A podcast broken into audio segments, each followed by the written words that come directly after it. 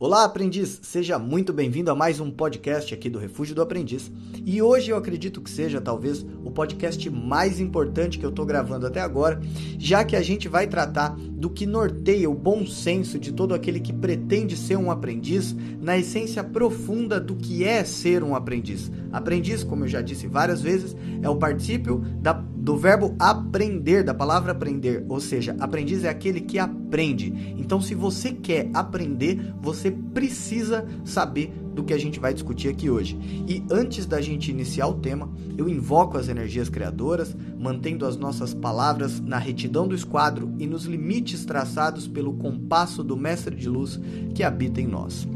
Eu gravei um áudio esses dias lá no grupo do Telegram e como nem todo mundo teve acesso a esse áudio, eu quero replicar o que nós discutimos lá, criando aqui esse novo podcast que eu acho que veio numa hora exata. Eu tenho notado que hoje em dia todo mundo tem tido um comportamento em que todo mundo acha que tem o direito de comentar sobre qualquer coisa. Então, o cara vê lá um assunto e acha que tem o direito de opinar sobre o que ele acha daquilo. E pode parecer um pouco chocante o que eu vou te dizer, principalmente nessa fase mimizenta da sociedade em que a gente confunde liberdade com falta de responsabilidade. E a principal mensagem que eu quero te dizer hoje é que não, você não tem o direito de tecer comentários e de ter opinião sobre tudo. Isso é insanidade, isso não faz o menor sentido. Como é que você vai se sentir no direito de falar sobre o que você não sabe, meu Deus? E essa mensagem, ela vale principalmente para alguns maçons que, embora usem aventais e ostentem títulos e cargos, se comportam como profanos. Eles acreditam que fora de loja pode dizer o que quiser, pode pensar o que quiser e pode comentar o que quiser. E eu vou repetir, não pode. E eu vou embasar o que eu estou dizendo para você entender. A primeira coisa que tem que ficar clara nesse conceito é que hoje em dia qualquer um entra num blog, assiste dois vídeos, lê três posts do Instagram mal escrito e o cara pronto, é um especialista naquilo. O cara virou um PhD no assunto e sai por aí falando merda. E se você quiser se desenvolver e evoluir na tua vida, você tem que saber que existe uma diferença fundamental, uma diferença absurdamente grande entre um fato e uma opinião. O fato é a realidade nua e crua de um dado objeto, independente da tua opinião. Por exemplo, se você achar que o celular que está na tua mão é uma melancia, ele não vai se tornar uma melancia, ou seja, isso não muda o fato de que o celular é um celular, ele não vai se transformar na melancia só porque você tem essa opinião. E pior ainda, talvez você não tenha entendido que toda vez que você tenta usar a sua opinião para alterar um fato, você entra em desarmonia plena com a natureza das coisas e isso acaba te gerando sofrimento e gerando sofrimento para todos que estão à sua volta. E para as coisas materiais, esse conceito fica fácil de entender. Acontece que essa regra também vale para as ideias, ou seja, para os objetos metafísicos.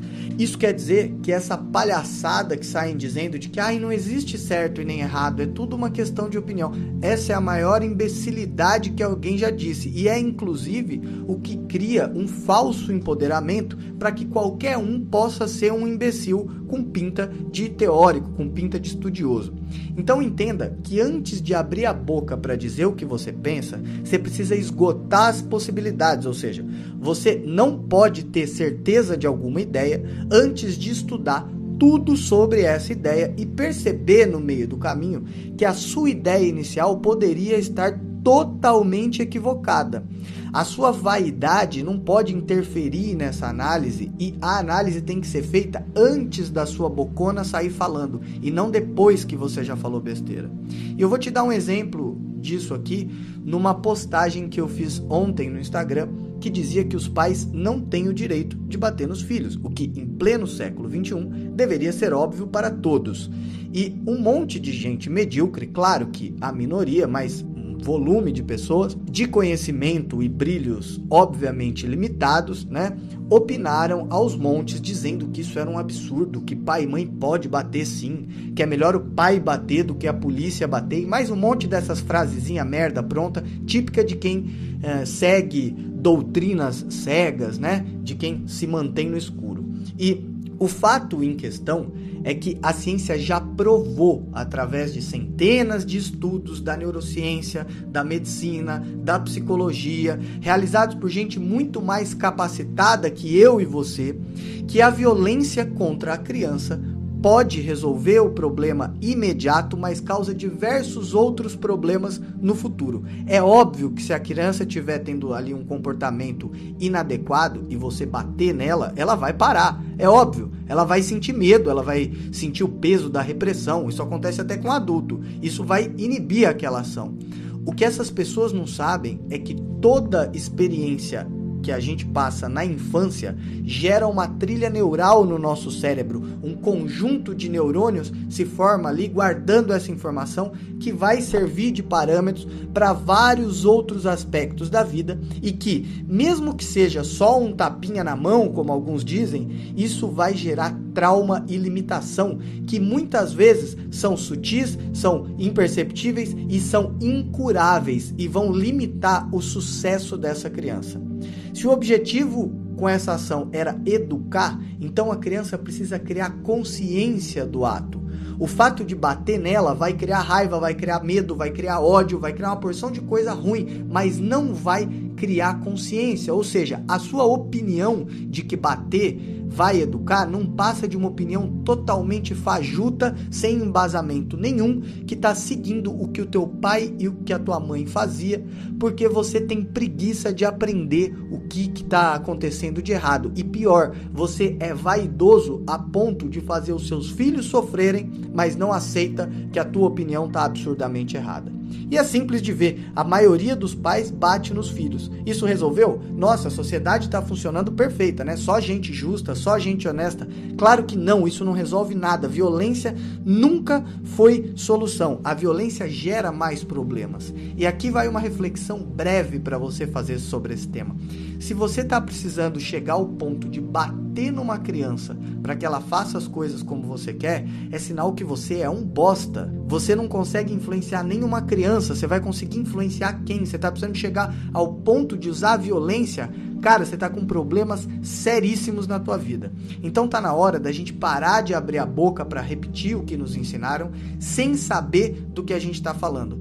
Tá na hora da gente estudar mais, da gente aprender mais e de depois a gente querer ser o sabidão e sair por aí comentando o que não sabe. E antes de escrever cada tese que eu compartilho com vocês, cada uma dessas ideias, eu somo tudo aquilo que eu estudei até hoje, eu realizo pesquisas novas e só depois eu exponho a opinião aqui. E eu recomendo que daqui para frente você passe a fazer o mesmo. Então, existe liberdade sem responsabilidade, que é aquela que você faz o que você quer, independente de se isso prejudica os outros ou não. E existe a liberdade responsável, que é aquela em que você faz o que você tem que fazer, o que você pode fazer. Então eu repito, você não é livre para opinar sobre o que você quiser. Você precisa fechar a sua boca e estudar antes de falar besteira. Um fraternal abraço para você e até o nosso próximo podcast.